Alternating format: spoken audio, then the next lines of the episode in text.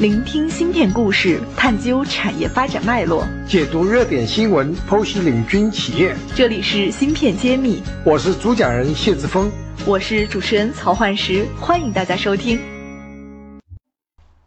欢迎大家收听芯片揭秘，我是主持人焕石，我是主讲人谢志峰。呃，非常开心和谢老师一起来探讨一下我们最近国内出现的一个比较。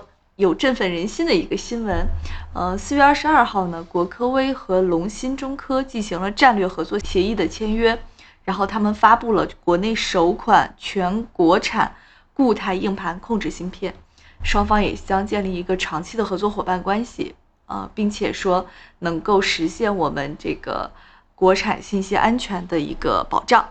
那么。这里边涉及到了一些专有名词哈，那么我首先还是请在点评新闻之前，还先请院长来给我们解释解释，固态硬盘是什么东西，固态硬盘芯片又是什么样的一个东西？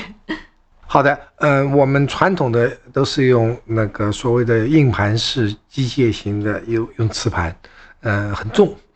最近的潮流呢，就是说不用机械性的，用那个闪存啊，NAND Flash 来做这个。固那个硬盘，那么就这会成为固态硬盘。就这固态的意思，就 solid state，它不是一个机械的，它而是一个完全是用芯片做的硬盘，就是集成度更高的，存储量也会更大一些。主要是轻，嗯啊，那个便于携带。就你现在带一个硬盘，再也不觉得是背背一个铁疙瘩了，很轻啊。那里面就是说它没有机械的磁头运动，它就是闪存。那我们平时拿到的 U 盘，它算是固态硬盘的一种吗？啊，这个容量是很小，因为我们说硬盘一般都是特别特别大容量的，这种便携式的呢，它不算硬盘了，这是就是一般的这，但这个容量越来越来越大。对，啊，三十二 T 的 U 盘很多。但是问题，我们的硬盘都讲多少个 T 了？嗯，过去是硬盘多少 G，我们软盘是多少个 Mac，现在全部升级了，这种小便携式的 U 盘都有几几十个 G。难，然后呢，这个硬盘呢变成了多少个 T，都都增加了一千倍了。嗯，那您觉得就是，呃，您刚刚的表达是不是指固态硬盘好像更多用在大型的存储，像服务器啊里边用的是这种东西？哦，不是，移动性能也在用，哦，随身也在用。就是说你现在需要的量越来越大，那么比如说你要存十个电影、一百个电影，那 U 盘是存不了的，还是要固盘，还要还是要硬盘。那么大的硬传统的硬盘太太重。那么就用固态硬盘，所以现在基本上都买固态硬盘。啊，固态硬盘的价格比传统的会贵一些吗？啊，应该是贵一些，但是它的轻便性更好。会好。呃，然后我想问，就是固态硬盘是由什么部分组成的？芯片在里边是占一个什么样的角色？固态硬盘里面都是芯片，它有两类芯片，一个是存储器芯片，一个是控制芯片。那么我们一般存储芯片传统上全是进口的，没有国产。对，之前我们也请 AP Memory 的那个罗总讲过。对，然后这个控制硬盘呢，那么就是国产是有的，国内国外都有。但今天这个信息出来呢，它有几个特点，就是说它里面的 CPU 的 IP 核是龙芯的，它讲的主要是讲自主可控，它里面有国产的加密算法，他认为是一种保保密性比较好。所以 CPU 是指主控芯片，是我们自己国产的。也就是说，它的 CPU 里面的 IP 核是龙芯的，那龙芯是个中国的一个企业，所以它里面安全性会比较好。嗯，那么其次，从这个新闻上，您还解读到了什么样的一个信息呢？还解读到就是说，我们传统上这方面的呃供应商都是是国外的，美国的比较多，美国或者是呃中国台湾地区的公司，国内有公司大批量供货，这是值得高兴的事情。芯片揭秘，产业人自己的发声平台。联系我们可添加文下微信号。嗯，好像之前国外做这块的，我听说像马威尔、东芝，好像都是行业内的一个佼佼者。不知道您对这几家公司熟不熟悉？他们为什么这方面会做的这么好？那这个也就是十年磨一剑，甚至二十年磨一剑，需要时间，它很快磨不出来的。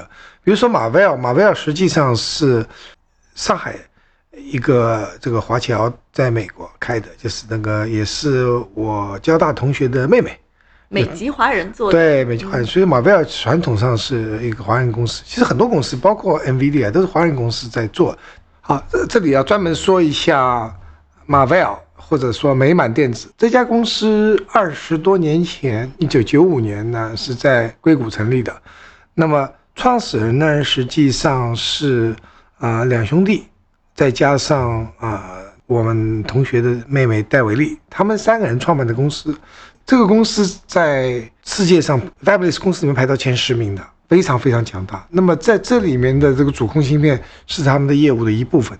这家公司就是真正上我们叫 multi billion dollar，上十亿美金以上的，很早就上十亿美金这样一个一个销售额。所以它在市场上占有率是非常大。很多公司都倒了，但这家公司呢还在在硅谷，还在屹立，目前还是前十大的设计公司。那么主控芯片其实做最大的是 Intel 公司，它不对外，所以这样子的话啊，马威尔成为主控芯片的龙头企业。那么最近它发展的非常好，就是在中国大陆地区它也有所布局。那么在我们的啊张江地区呢，它就有非常大的一个设计中心，所以可以说这个公司是就是啊坚持多年工匠精神的一个典范。它其实很低调。但是呢，它的技术功底呢是非常强的。那么经过各种管理层的变换，它还是屹立于这个世界十大芯片设计公司之中的话，啊，他们的这个经验和他们的走过的路呢，值得我们去研究和学习。我要说的是，集成电路设计公司靠一代拳王一个产品是很难长期生存的。你必须要有深度，你要看到未来五年、十年的趋势，要布局，要投入研发。如果只是看一个产品，我们就说的一代拳王很快就会被别人打败，那你在市场上也就会消失。这种例子我们见得太多啊，我们一定要看得远一点。嗯，那除了像马威欧的话，这个领域还有什么样的这个主控厂商做的会比较好呢？我知道比较出名的是台湾一家公司 Silicon Motion，他们做的是非常好。原来也是我在中芯国际是我们的客户。那么你从它的呃这个十年的股股价的高速增长，就看出它是非常优秀的一家企业。哦，原来是我们台湾的一家公司。对。那大陆在这一波里边有没有做的，就是还还有一些其他的公司也不错的呢？嗯。这就这家吧？我们刚刚宣传出来这家嘛？就是国科嘛。嗯，OK。那我想想问问您，就像从美国呀到台湾再到大陆，那么这个好像固态硬盘发展路径是有一定的这个逻辑的。那目前的趋势又是怎么样的？未来我们可能有什么样的一个判断吗？其实你们只是讲，呃，控制芯片，更重要的还是闪存芯片。如果说买不到闪存芯片，你这个控制芯片是没有用的。所以我们就说，不要光对某一个产品非非常开心、非常兴奋，你要看整整个产业链，就简单就聚焦在固态硬盘这个产业链里面。你的 3D 闪存是哪里？中国还是只有长江存储刚刚开始实现零到一的突破，相信他们今年下半年量产以后，就成为一个重要的一个供应商。原来都是国外的，现在有国内的。那么，我们国内的控主控芯片的公司应该积极的和我们的这个呃长江存储合作，那么真正做到自主、安全、可控。因为现在这个做法，你的存储还是依完全依赖进口的。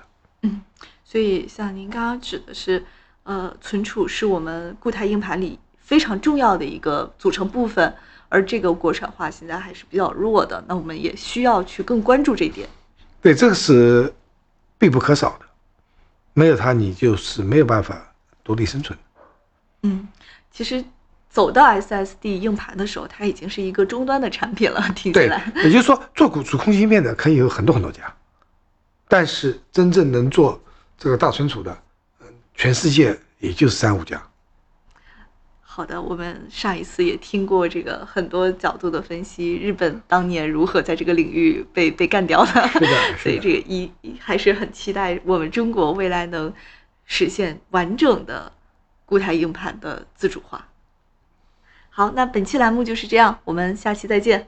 好，我们下期再见。感谢大家收听《芯片揭秘》，更多精彩内容请关注公众号“茄子会”。我是谢志峰，我在芯片揭秘等着你。